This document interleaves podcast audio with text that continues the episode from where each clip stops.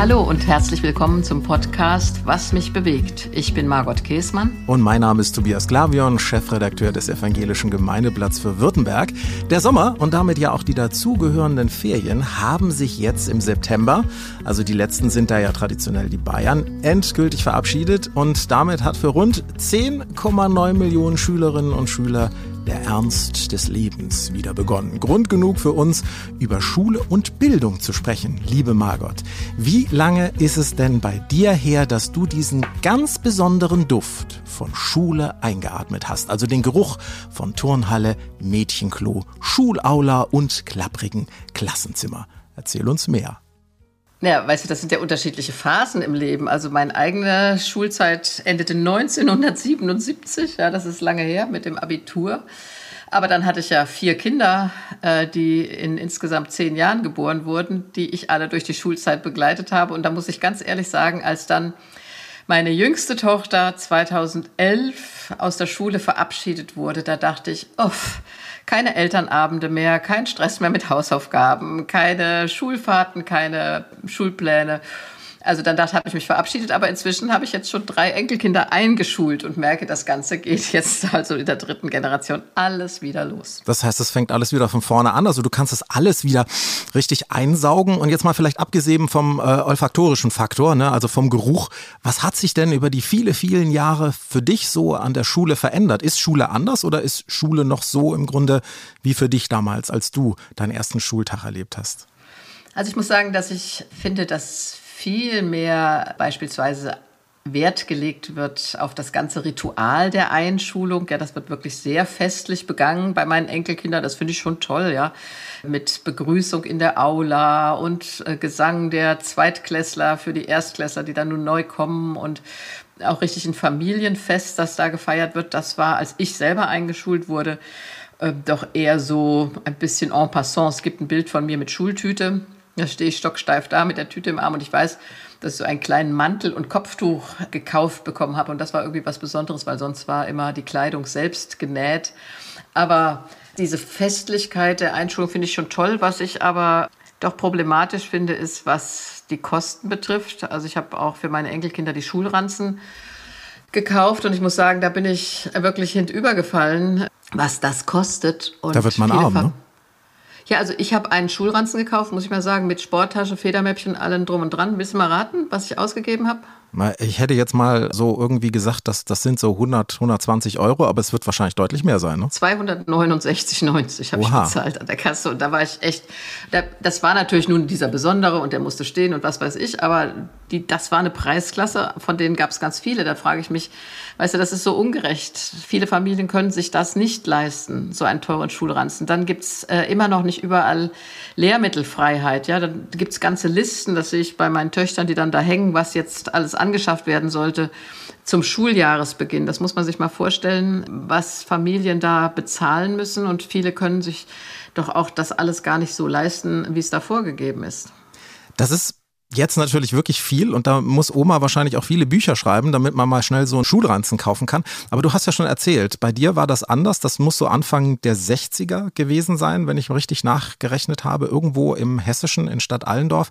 Kannst du dich noch erinnern, nebst diesem einen Bild, was du gerade schon beschrieben hast, wie das für dich war, dieser erste Schultag? Daran erinnere ich mich gut auch, weil es eben dieses eine Foto gibt und dann noch eins mit meiner Cousine Monika und eins mit meiner Freundin Birgit. Wir drei, wie wir da stehen mit unseren Schultüten.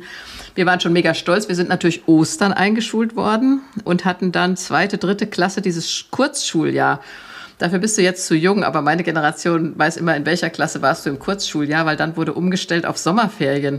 Also, dass im Sommer immer der Wechsel ist. Und deshalb hatten wir eine sehr schnelle zweite, dritte Klasse. Das war dann 65, 66, genau. Nee, 66, 67 muss das gewesen sein. Ja, also wir sind sehr schnell durchgekommen dann. Das ist sehr schön, dass du sagst, dass ich noch so jung bin. Bei mir war nämlich auch gerade das Patenkind da und sagte dann zu mir, naja, bei den alten Leuten und ich fragte dann mal so, ab wann alt?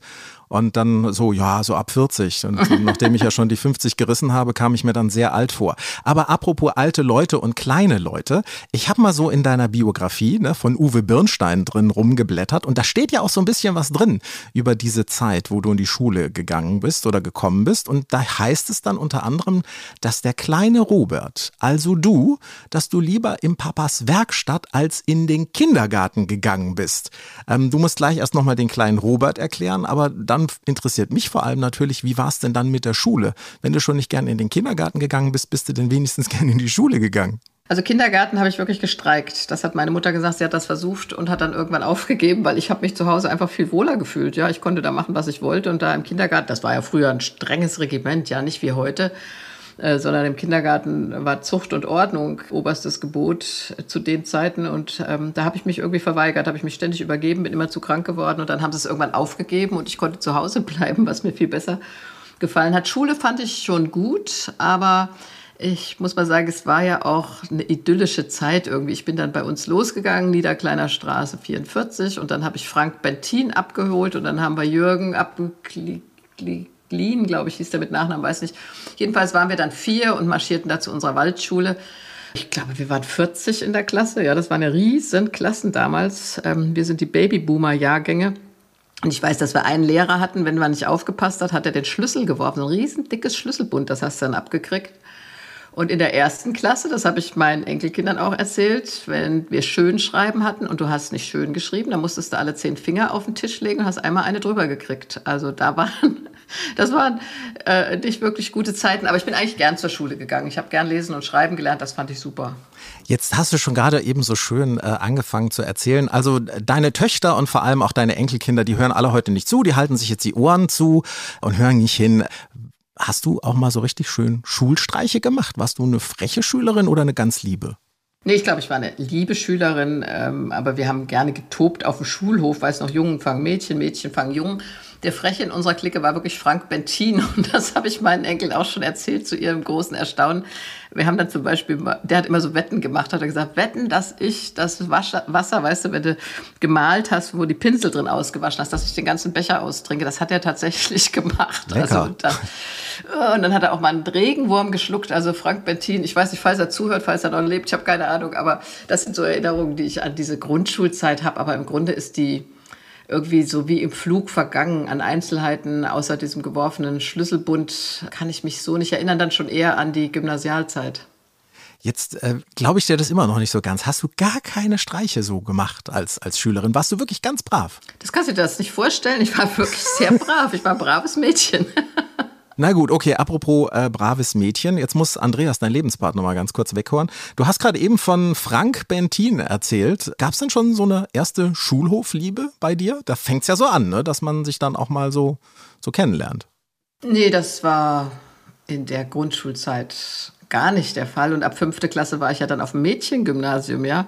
Und so ab 13, 14 fanden wir das dann total doof, dass wir auf einem Mädchengymnasium waren, Elisabeth-Schule in Marburg und die Jungs waren auf der Martin-Luther-Schule, das war das Jungsgymnasium und das fanden wir dann eigentlich ziemlich blöd und in der Nähe war das Philippinum, die waren gemischt. Und die haben wir eigentlich immer beneidet, äh, dass das gemischte Klassen waren, weil irgendwie, wenn du so in die Pubertät kommst, findest du Jungen ja doch irgendwann interessant und dann war das irgendwie doof, immer nur unter Mädchen. Obwohl ich sagen muss, das Mädchengymnasium hat uns natürlich auch selbstbewusst werden lassen. Aus meiner Klasse haben nach dem Abitur alle studiert. Wir haben dann mal ein Klassentreffen gehabt und da dachte ich, na ja, es war dann auch eine sehr besondere Förderung von Mädchen in diesem Gymnasium. Es war früher die Elisabeth-Schule so eine höhere Töchterschule, die wurde gegründet auch von Frauen, damit Frauen eben Bildung bekommen. Und jetzt im Nachhinein, ich habe neulich für einen Film von Arte über französische und deutsche Gymnasien in den 60er, 70er Jahren, war ich dann nochmal an meiner alten Schule in Marburg und da dachte ich, diese Schule hat uns doch enorm gefördert und geprägt als Mädchen in den 60er, 70er Jahren. Also du hast das gerade ja schon auch so erzählt, ne? Ähm, wie wichtig das war, dass man als Mädchen zur Schule gehen konnte. Wie war das für dich noch einmal mehr wichtig? A, Mädchen und B, ja eher auch aus einfacheren Hause, Vater eine Werkstatt. Wie wichtig war dir das, diese Chance zu haben und auch was in der Schule zu erreichen? Also jetzt muss ich ehrlich sagen, dass ich selbst das in der Zeit gar nicht so kapiert habe. Ich war ja die dritte von drei Schwestern, die aufs Gymnasium gingen. Meine beiden Schwestern waren schon da und insofern war das für mich eine gewisse Selbstverständlichkeit. Aber ich sage heute im Nachhinein, dass ich hohen Respekt vor meiner Mutter habe, dass die das durchgesetzt hat, weil Freundinnen in meinem Umfeld, auch meine beste Freundin Almut, die mussten das erkämpfen, dass sie zur Schule gehen durften. Bei uns war es unsere Mutter, die gesagt hat, sie will, dass ihre Töchter Abitur machen.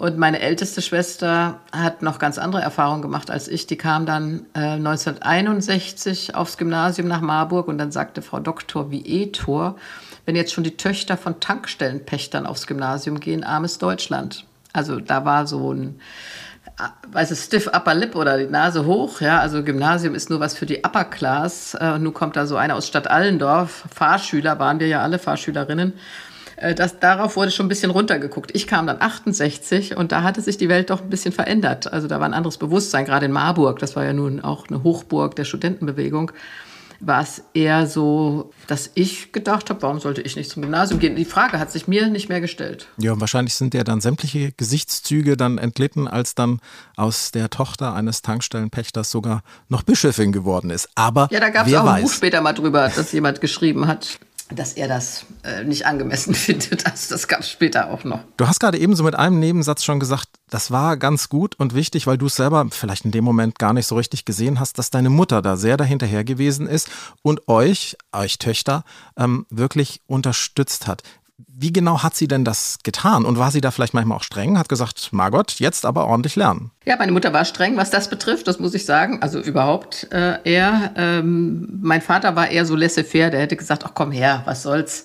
Kannst du einen von meinen Gesellen heiraten, Tankstelle übernehmen. Mein Vater war da eher äh, anderer Meinung. Aber ich finde, dass unsere Mutter da wirklich sich gut durchgesetzt hat. Wir müssen, mussten alle eine Monatskarte haben nach Marburg. Ich sehe noch eine vor Augen, 36 Mark. Ja, das war viel Geld. Dann noch drei Kinder dahin fahren lassen. Es war auch anstrengend. Also der, das weiß ich ganz genau. Der Zug fuhr 7.07 Uhr. Ja, wir mussten mit dem Fahrrad dann noch hinfahren zum Bahnhof. Also das heißt Viertel vor sieben los. 7.07 Uhr der Zug nach Marburg. In Marburg vom Hauptbahnhof bis zum Wilhelmsplatz mit Bus und dann noch zur Schwangasse um die Ecke laufen. Also das war ein langer Schulweg und zurück fuhr der Zug, der Schnellzug, der Eilzug hieß das damals, der fuhr äh, 1325, den haben wir eigentlich nie gekriegt. Äh, es sei denn, er hatte Verspätung, da hat man drauf gehofft damals. Sonst ging es eben 14.30 Uhr erst und dann warst du 16.30 Uhr zu Hause. Also es waren lange Tage. Ist dir eigentlich so in der Schule alles zugefallen oder hast du auch mal schlechte Noten gehabt und was, was hat es dann von Mama zu hören gegeben? Gab es dann schon mal so richtig Schimpfe oder? Also meine Mutter hatte ja nur Volksschulabschluss und die hat schon großen Wert drauf gelegt. Vokabeln lernen beispielsweise. Sie konnte es selbst nicht, aber sie hat uns wirklich, muss ich sagen, gefördert und auch Druck gemacht entsprechend. Ich wollte als zweite Fremdsprache gerne Französisch machen, äh, weil ich ja eher sprachlich begabt bin als mathematisch. Aber sie wollte, dass ich Latein mache, weil Latein ist die Grundlage von Bildung. Sie selber konnte kein Latein. Und wahrscheinlich hat sie im Nachhinein recht gehabt. Als ich Theologie studiert habe, war ich froh, dass ich ein großes Latinum schon vorweisen konnte. Es gab sicher eine Phase, da hatte ich nicht so eine Lust auf Schule, aber ich habe ein Buch von Zuckmeier. Da steht drin, Margot Schulze, zum Abschluss der 10. Klasse für ihre besonderen Leistungen. Also schlecht kann es nicht gewesen sein. Ja, da hatte ich eine Auszeichnung gekriegt und dann habe ich ja das Jahr in Amerika gemacht. Das war ein Zufall. Da habe ich ein Stipendium gewonnen, weil ich ja als Fahrschülerin was ausgefüllt habe. Äh, so ein Antrag einfach aus Langeweile und dann äh, habe ich tatsächlich dieses Stipendium bekommen und das hat mich eigentlich heute würde man neudeutsch sagen getriggert ich war dann also ein Jahr in den USA in einem Ostküsteninternat. Da passte ich auch überhaupt nicht hin, weil da sehr elitäre, reiche Kids waren und nur die Afroamerikaner und ich waren Stipendiaten. Aber zum Beispiel hatten wir George Norton Stone. Jetzt komme ich ins Reden, du hast mich ja aufgefordert. Nee, nee, ist doch schön. Ich finde das ja auch super spannend. Also George Norton Stone war unser Mathelehrer. Wir waren sieben in der Matheklasse, ja. Also da, hast du alles kapiert auf einmal. Und der George Norton Stone wohnte natürlich auf dem Gelände des Internats. Da konntest du nachmittags auch hingehen und sagen, ich habe das nicht verstanden, kann ich da noch mal nachfragen? Und als ich zurückkam aus den USA, stand ich in Mathe immer zwischen eins und zwei. Das war vorher undenkbar, ja. Was ich allerdings nie war, war sportlich gut. Also das stand von Anfang an, wenn du meine Zeugnisse siehst, dann kannst du dich totlachen. Da steht dann immer, Margot bekommt eine vier, weil sie sich angestrengt hat oder so. Also Sport war eine Katastrophe. Und in den USA ist natürlich Sport ganz oben. Schon wichtig, ja. jedes Trimester eine Sportart wählen und alles war eine Katastrophe. Ich habe einmal Tennis, einmal Schwimmen, einmal Radfahren gewählt und alles war eigentlich nur furchtbar. Du hast jetzt ganz begeistert von Herrn Stone gesprochen, der sozusagen die Welt der Mathematik irgendwie äh, geöffnet hat. Wie wichtig war es denn für dich, dass es zum Beispiel auch Lehrerinnen und Lehrer gab, die dich irgendwie gefördert haben und die, ja, wo du hinkommen konntest und die dafür gesorgt haben, dass da, wo es vielleicht noch nicht so ein Verständnis war, dass das eben geweckt wurde? Ich denke, Lehrerinnen und Lehrer sind enorm einflussreich. Ja, äh, die können ein Kind wirklich fördern äh, oder vernachlässigen. Und ich erinnere mich an bestimmte Lehrerinnen und Lehrer auch. Und ach, weißt du, wenn wir ins Plaudern kommen, eine lustige Geschichte war noch. Wir hatten einen ganz jungen Lateinlehrer an der Elisabeth-Schule. Der hieß immer der junge Müller, weil es auch den alten Müller gab. Und ich bin dann eingeladen gewesen, als ich Bischöfin war, zum 125-jährigen Jubiläum der Elisabeth-Schule die Festrede zu halten. Und dann habe ich das auch erzählt und habe gesagt, und dann hatten wir Dr. Helmut Hoffmann, der immer auf den Zehenspitzen wipp, wippte und weißt du, wir waren ja Fahrschülerinnen und die, ich weiß noch, Ute Lölkes und Rosmarie Kneißl, die brachten dann ihre Mettwurstbrötchen mit aus Ebsdorfer Grund. Und dann war Herr Hoffmann immer schockiert, wippte auf den Vorderfüßen und sagte, meine Damen, man lernt nur auf halbhungrige Magen. das habe ich erzählt. Und der junge Müller musste mit uns in der 13. Klasse, war das glaube ich zur Abschlussfahrt nach Wien. Und wir waren nun alles 18-jährige junge Frauen und der junge Müller war vielleicht 26 und haben natürlich den armen Mann alle angebaggert. Und die beiden Geschichten habe ich ein bisschen besser als jetzt, aber erzählt in meinem Vortrag. Und nach dem Vortrag, wer kommt zu mir? Herr Müller und Herr Hofmann, die natürlich beide noch lebten und anwesend waren. Und da dachte ich, oh nein, das habe ich überhaupt nicht gedacht. Und dann haben wir uns tatsächlich zum Kaffee noch zusammengesetzt. Und dann erzählte Herr Müller, dass es für ihn ganz schön schwierig war als so junger Mann und dann eine 12., 13. Klasse in Latein und dann auch mit denen auf Klassenfahrt. Also das war für ihn echt, glaube ich, nicht einfach. Nee, ich glaube, Lehrer hatten es damals, aber auch, glaube ich, heute nicht einfach. Trotzdem sind die wirklich wichtig für einen. Ich weiß das auch noch von mir selber. Also ich bin staatlich geprüfter Legastheniker und ähm, habe dann immer schön Punktabzug gekriegt, wenn ich in Mathe, weil du gerade Mathe erzählt hast, ich irgendwie dann bei der Rechtschreibung was falsch gemacht habe. Das fand ich total doof und hat mir so die Motivation genommen. Und ich hatte einen ganz tollen, wenn wir jetzt hier schon bei Lehrern sind und Namen sind, einen ganz tollen Deutschlehrer, leider schon verstorben, Herr Lose. Der hat irgendwann mal meine Mutter eingeladen zu einem wichtigen Elterngespräch und die hatte schon die Krise gekriegt, übrigens selber auch Lehrerin. Und dann sagte er, Frau Glavion, Sie müssen sich um Ihren Sohn eigentlich keine Sorgen machen. Der ist so kreativ. Der findet zwar auch immer irgendwie andere Möglichkeiten, ein Wort neu und anders zu schreiben, aber der ist so kreativ, der macht schon seinen Weg. Und der hat mich sehr unterstützt. Und siehe da, heute bin ich Chefredakteur und bin zum Radio gegangen. Da muss man nicht so viel schreiben. Ja, das war ganz wichtig, sonst ähm, hätte ich wahrscheinlich keine Lust gehabt, zur Schule zu gehen. Gab es für dich auch mal so Momente, wo du richtig Angst vor Schule hattest? Ich muss sagen, ich habe einmal in meinem Leben abgeschrieben. Ähm, in Latein hatte ich mir einen Spickzettel gemacht und habe mich so dämlich angestellt, weil ich so aufgeregt war, dass Herr Zimmermann, Herr Dr. Zimmermann, mich sofort erwischt hat. Und dann habe ich eine Sechs gekriegt und musste nach Hause. Meine Mutter, kannst du dir vorstellen, die hat sich, habe ich gebeichtet, klar. Meine Mutter hat sich derartig aufgeregt, hat mich ins Auto gepackt, ist mit mir nach Marburg gefahren zu Herrn Zimmermann. Und Herrn Zimmermann habe ich neulich getroffen. Wir haben uns zum Kaffee getroffen in Marburg. Der konnte sich daran nicht mehr erinnern, aber für mich war das eine solche beschämende Situation. Also ich habe nie wieder versucht, irgendwie abzuschreiben oder Spickzettel zu haben. Und dann hatte ich auch eine Zeit lang auch keine Lust mehr. So in der zehnten Klasse, weißt du, sind die ersten abgegangen, haben gesagt, wir machen eine Lehre, eine Ausbildung. Und dann dachte ich, Mensch, da könntest du schon Geld verdienen. Jetzt noch drei volle Jahre. Das kam mir endlos vor. Aber dann, denke ich, hat dieses Jahr in Amerika mir diesen Schub gegeben. Da, als ich zurückkam aus den USA, da hatte ich richtig äh, Drang, jetzt das Abitur zu machen. Ich hätte in den USA bleiben können, das hatten die mir angeboten. Da hätte ich nach einem Jahr meinen Abschluss gehabt, mein A-Level, aber ich hätte nie in Deutschland studieren dürfen. Und dann habe ich gedacht, nee, also das bin ich zu jung mit 17, sowas zu entscheiden und bin zurück und habe die letzten zwei Jahre da wirklich gerne gemacht. Nur, ich sag mal, Physik und Chemie, das will ich auch sagen, da habe ich nie wirklich einen Zugang gefunden. Also das waren Fächer, zum Glück konnte ich die dann abgeben mit Abschluss der 11. Klasse. Also bin ich froh, dass ich das nicht in der Abiturnote habe. Das hätte sie deutlich verschlechtert. Aber trotzdem war für dich, wenn du jetzt so zurückschaust, die Schulzeit eine gute Zeit? Doch, Schulzeit war eine gute Zeit. Äh, es gab natürlich große Unterschiede, muss ich sagen. Äh, das nochmal, das kannst du dir vielleicht nicht so vorstellen, aber zwischen den Fahrschülerinnen und den einheimischen Marburgerinnen. Die hatten schon, erstens hatten die eine andere Klasse, würde ich mal sagen, von, vom Look her. Ja, das hat damals noch nicht so eine große Rolle gespielt. Aber da habe ich mich doch immer so ein bisschen pummelig und provinziell gefühlt, so von der Kleidung her. Ähm, da waren doch andere, die sehr schick waren. Aber ich bin gerne, insgesamt bin ich gerne zur Schule gegangen. Das war, ähm, ja, Bildungsort, aber natürlich auch sozialer Ort. Nur für die Fahrschülerin fand ich eben immer schwierig. Da bist du zu Hause. Also ich habe ja gesagt, manchmal oder meistens waren wir erst 16.30 Uhr zu Hause. Dann hast du da auch kein soziales Umfeld. Du musst ja noch Hausaufgaben machen und so weiter. Und in Marburg aber auch nicht, weil nach Marburg zurückfahren, das hast du nicht gemacht. Das war ja ein riesiger Aufwand. Also das fand ich ein bisschen anstrengend, sozial hier nicht ganz angekommen zu sein und da auch nicht. Fahrschülerin nochmal, also in Richtung Fahren, also nichts mit Pfarrer irgendwie zu tun, sondern weil du dahin fahren musstest. Ne? Das war so ein weiter, genau, fahren war so ein weiter Weg. Extern. Du, Genau, du hast gerade eben so erzählt, naja, ähm, die sozialen Unterschiede, äh, man hat es dann auch am Äußeren gesehen. Lass uns mal ins Jetzt einsteigen, in die jetzige Schulzeit. Und du hast es ja an deinen Töchtern erlebt und jetzt dann auch an deinen Eltern vorhin schon ein bisschen berichtet, wie das ist. Man muss ja den richtigen Schulranzen auch haben, damit man nicht gleich irgendwie durchgefallen ist.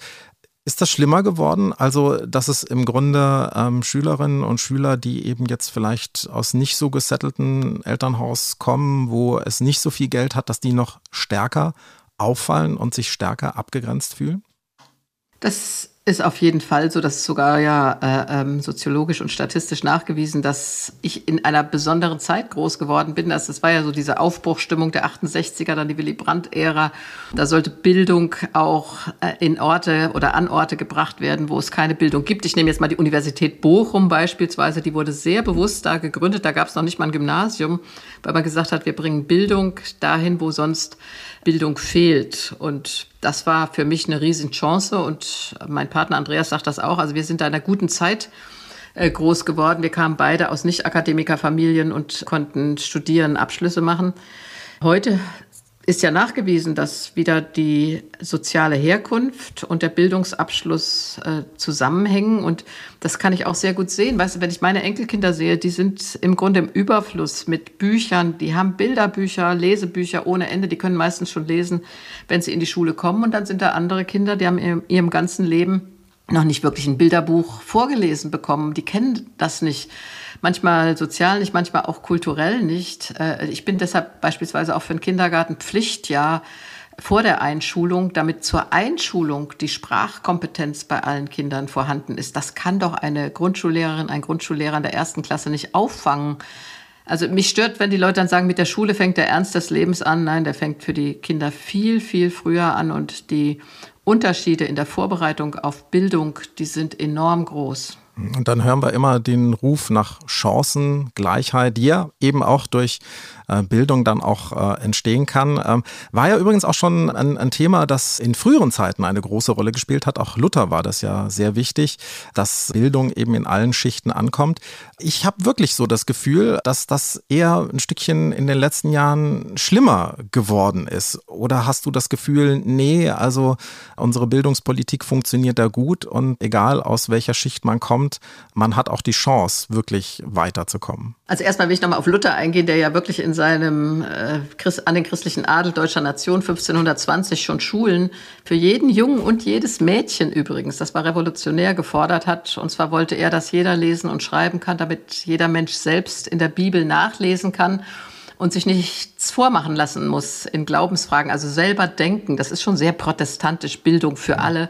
Ich war mal in Österreich und da haben sie mir in einem Museum gezeigt, wie beispielsweise Protestanten dann ihre Bibeln versteckt haben und die Kinder leugnen mussten, dass sie lesen und schreiben können, gerade im Salzburger Land, weil sie schwer verfolgt wurden. Dann haben sie in Bäumen, unter Küchentischen, in Geheimfächern die Bibeln versteckt und die Kinder mussten so tun, als können sie nicht lesen und schreiben, konnten es aber. Es war schon sehr protestantisch, dass Mädchen und Jungen lesen und schreiben lernen, also Bildung als großes Ideal, auch als religiöses Ideal. Und das finde ich wichtig, weil das denke ich auch heute. Religion wird immer zum Fundamentalismus, wenn die Leute nicht selbst denken und lesen können. Und das andere, ich finde, dass Bildung viel zu sehr vernachlässigt wurde. Weißt du, ich bin ja auch jemand, die gesagt hat, 100 Milliarden für Rüstung, ja. Und dann mhm. habe ich das kritisiert und dann sagt mir jemand, aber wissen Sie, wie unsere Kasernen aussehen? Habe ich gesagt, aber wissen Sie, wie unsere Schulen aussehen? Da gehen Kinder nicht zur Toilette die ganzen sechs Stunden, weil es so widerlich versifft ist. Es gibt natürlich tolle Schulen Habe ich auch gesehen, jetzt ein Gymnasium da in Mainz, großartig. Aber oft sind Schulen doch in einem miserablen Zustand, müssten dringend renoviert werden. Ich denke auch, die Lehrmittelfreiheit müsste wirklich umgesetzt werden für alle, damit es nicht dran hängt, ob du Geld hast oder nicht, ob du dir die entsprechenden Bücher und Ressourcen kaufen kannst. Die ganze Frage nach Laptops, technologischer Ausstattung der Schulen. Ja, also das ist doch in der Corona-Zeit deutlich geworden, äh, dass viele Schulen noch nicht mal ein funktionierendes Internet haben. Also ich finde, in der Bildungspolitik ist viel zu viel vernachlässigt worden.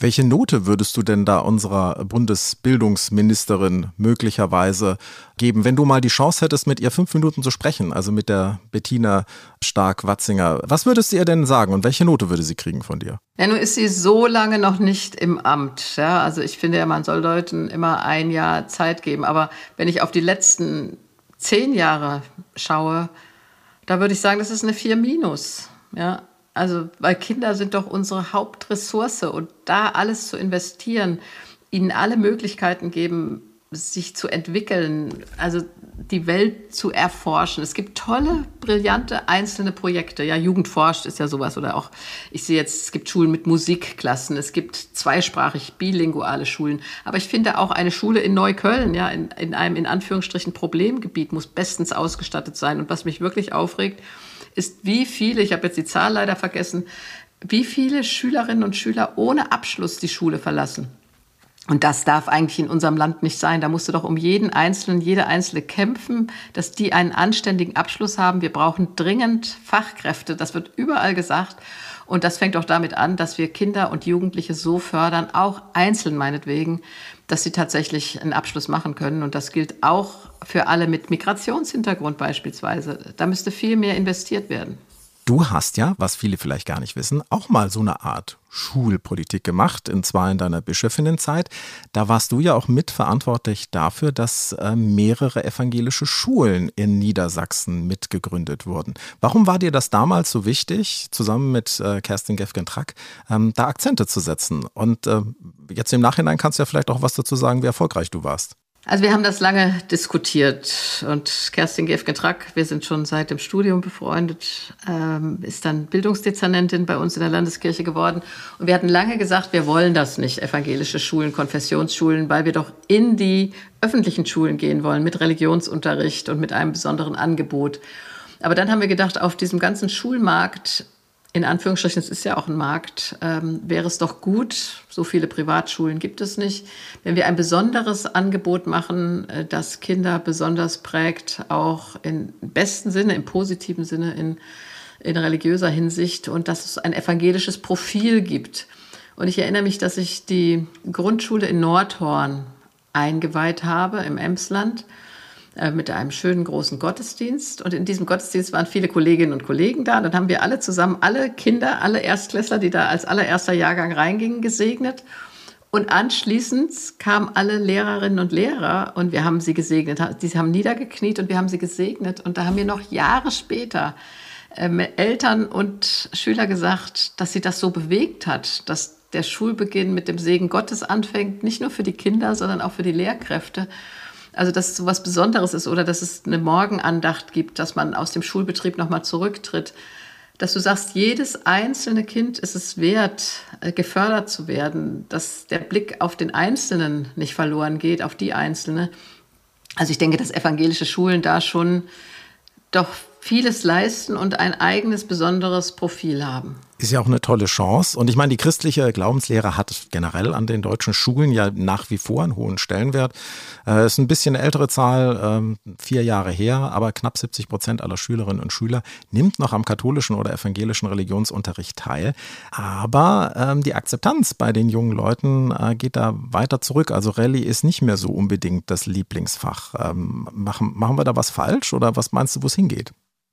Ja, das muss ich aber sagen, weißt du, Tobias, das war schon zu meiner Zeit so. Mit 14 haben sich die meisten abgemeldet vom Religionsunterricht. Ich nicht, aber äh, äh, weiß ich noch damals die meisten. Das hat Herr Zimmermann mir auch noch mal erzählt, mein Religionslehrer damals.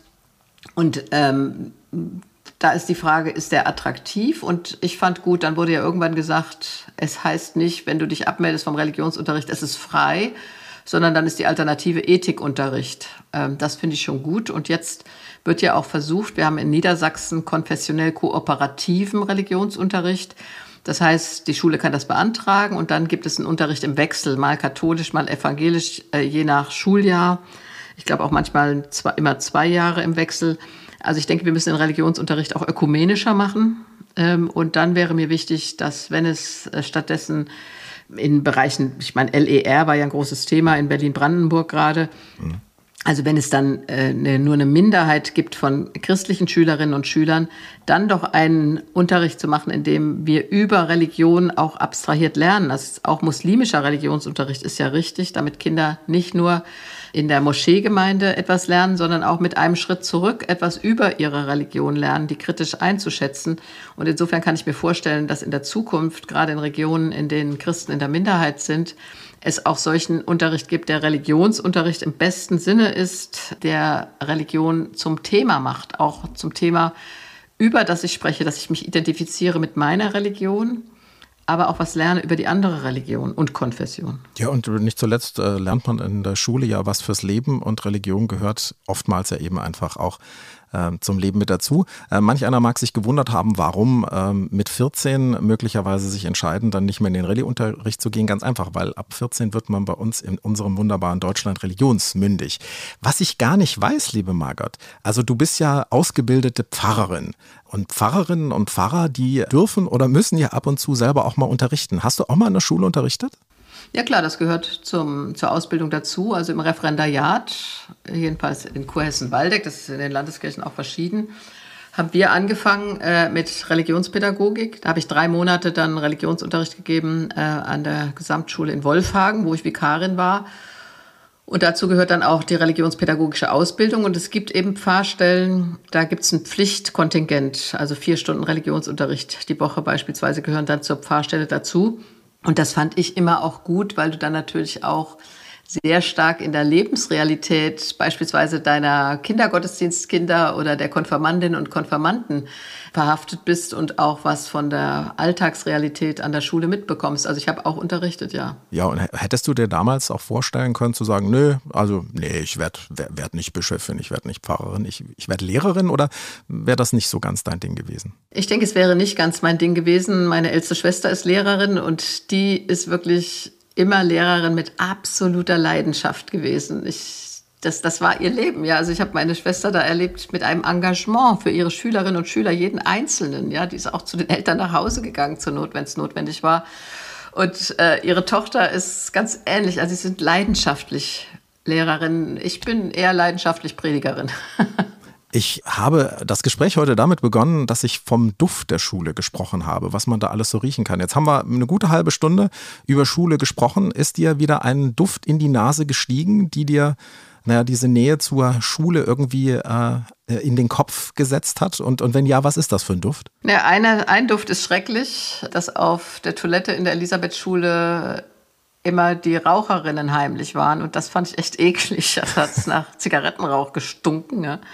Äh, und wenn Frau Dr. Peters Aufsicht hatte, die kam dann immer rein, dann sind alle auf die Toiletten gesprungen und damit sie sie von unten nicht erkennen konnte an den Füßen. Also es gab auch absurde Sachen in der Schulzeit tatsächlich.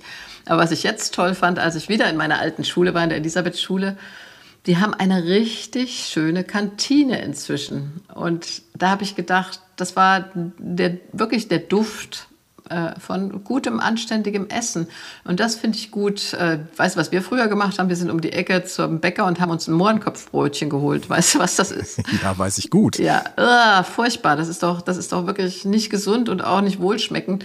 Und ich finde, wenn ich jetzt vorhin so kritisch über die Schulen heute war, dann finde ich, da hat sich wirklich was verändert, dass es da Kantinen gibt oder wie meine älteste Enkeltochter mir jetzt gesagt hat, das ist keine Kantine, Omi, was wir haben. Wir haben eine Mensa. Okay, das finde ich gut. Sehr schön. Ich habe jetzt auch einen Duft in der Nase, weiß überdies jetzt auch, warum du keine Schokolade magst, weil es ist vollkommen klar, wenn man sich zu seiner Schulzeit nur mit Mohrenkopf oder mittlerweile muss man ja sagen, die Dinge heißen dann Schokokussbrötchen oh ja, dann das war, ähm, das ernährt. war jetzt inkorrekt, stimmt. Ja, aber damals war das in Ordnung. Also wir, wir berichtigen das jetzt an der Stelle. Also Schokokussbrötchen sich ernährt hat, dann ist es klar, dass man Schokolade nicht mehr mögen kann. Das war es auch schon, Margot, mit unserem Thema heute. Schule und Bildung. Und am Schluss gab es dann noch Süßes hier bei unserer neuesten Ausgabe von Was mich bewegt, beim Podcast mit Margot Käßmann und Tobias Lavion. Ich habe auf jeden Fall jetzt einiges gelernt und erfahren und hoffe natürlich auch, dass Sie viel Spannendes und Wissenswertes für sich mit herausgezogen haben. Apropos Wissen, wir würden natürlich auch gerne wissen wollen, ob es Ihnen jetzt gefallen hat oder ähm, ob Sie, naja, uns eher eine schlechte Note geben für unseren Vortrag heute. Denn äh, Sie können uns auch gerne schreiben. Wir freuen uns über Feedback, Margot. Ja, genau. Sagen Sie uns Ihre Meinung oder schreiben Sie mir auch gerne, was Sie sonst so bewegt, über was wir hier unbedingt demnächst mal sprechen sollten. Sie erreichen uns und die Podcast-Redaktion unter der E-Mail-Adresse was mich bewegt in einem durch margotkäßmann.de.